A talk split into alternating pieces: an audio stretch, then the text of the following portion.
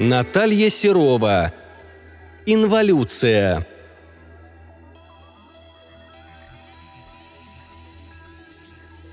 Прайс топтал землю Стикса уже пару лет.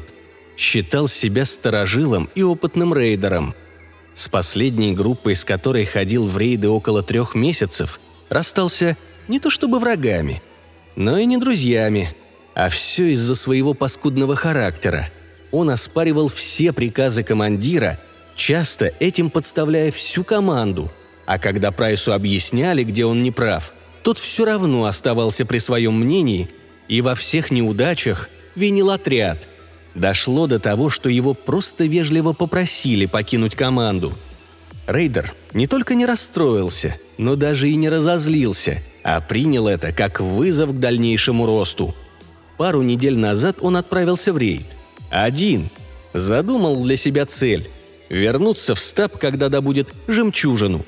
Любую, хоть черную, хоть красную. Главное – добытую единолично и без чьей-либо помощи, без отряда за спиной. Вот тогда он будет на вершине и всем докажет, что они неправы. Но пока Фортуна как-то не сильно благоволила к Прайсу.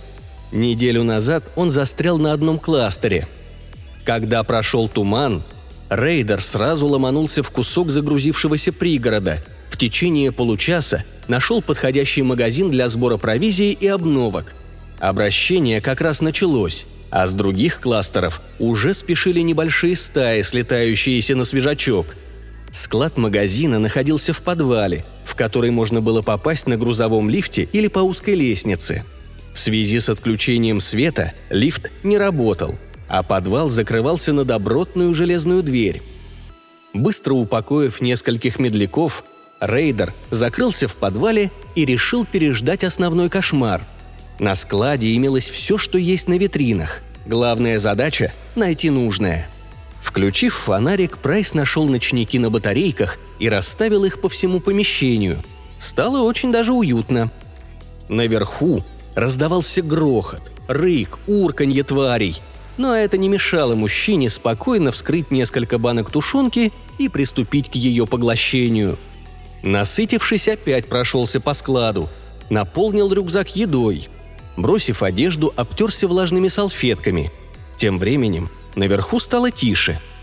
Сел на ящики, почистил оружие. Снайперка у Прайса. Отменная. Подарок от крестного, когда открылся дар снайпера. За полтора года, благодаря регулярному употреблению гороха, дар хорошо прокачался. На глаза попалась упаковка с надувным матрасом. Не применул им воспользоваться и завалился отдыхать. Хорошенько выспавшись, прислушался к тому, что наверху. Похоже, основной кошмар закончился. Было относительно тихо. Позавтракал. Навел живчика на коньяке, которого тут было на любой вкус, и отправился на первый этаж.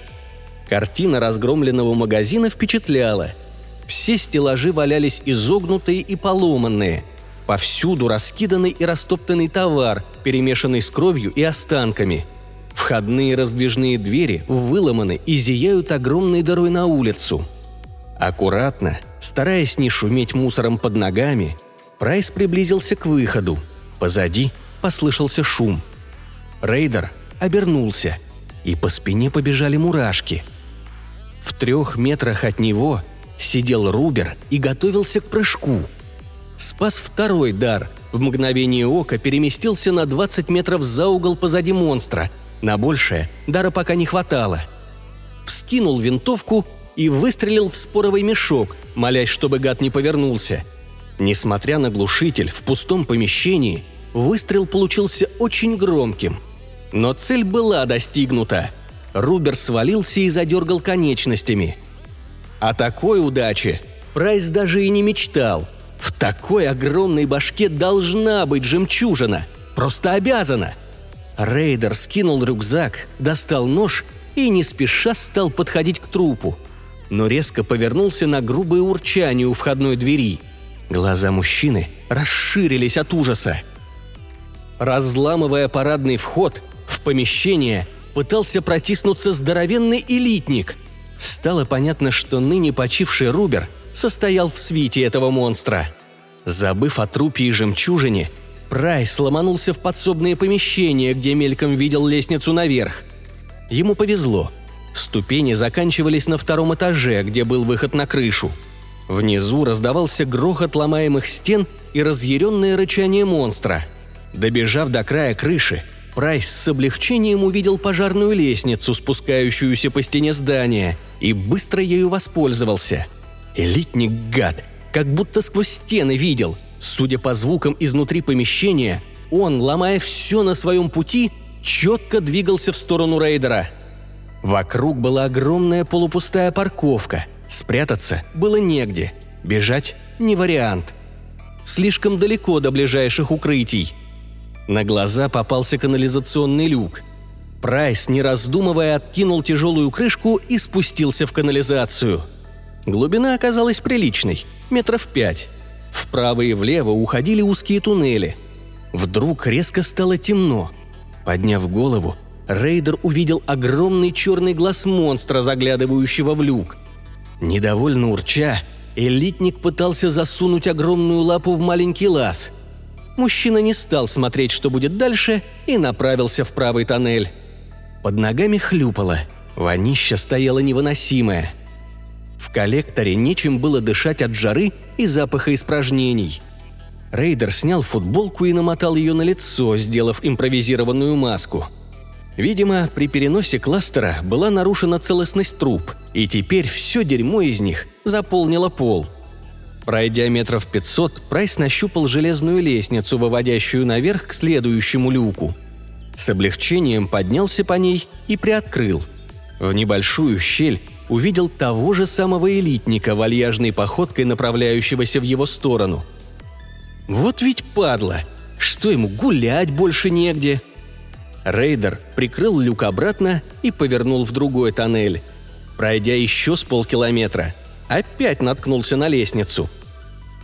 Ситуация повторилась. Элитник не отставал.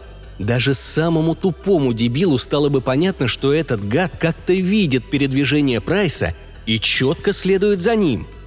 Еще несколько раз рейдер менял направление и выглядывал наружу. Но надежды были тщетны. Тварь не отставала и двигалась четко за ним. За полдня блужданий по вонючим туннелям Прайс вымотался так, как будто неделю вагона разгружал. Но главная беда состояла не в этом, а в том, что рюкзак с живчиком и провиантом остался около трупа Рубера, будь он не ладен. Элитнику в этом плане проще. Стая исправно таскала ему еду, и недостатка в пище у твари не было.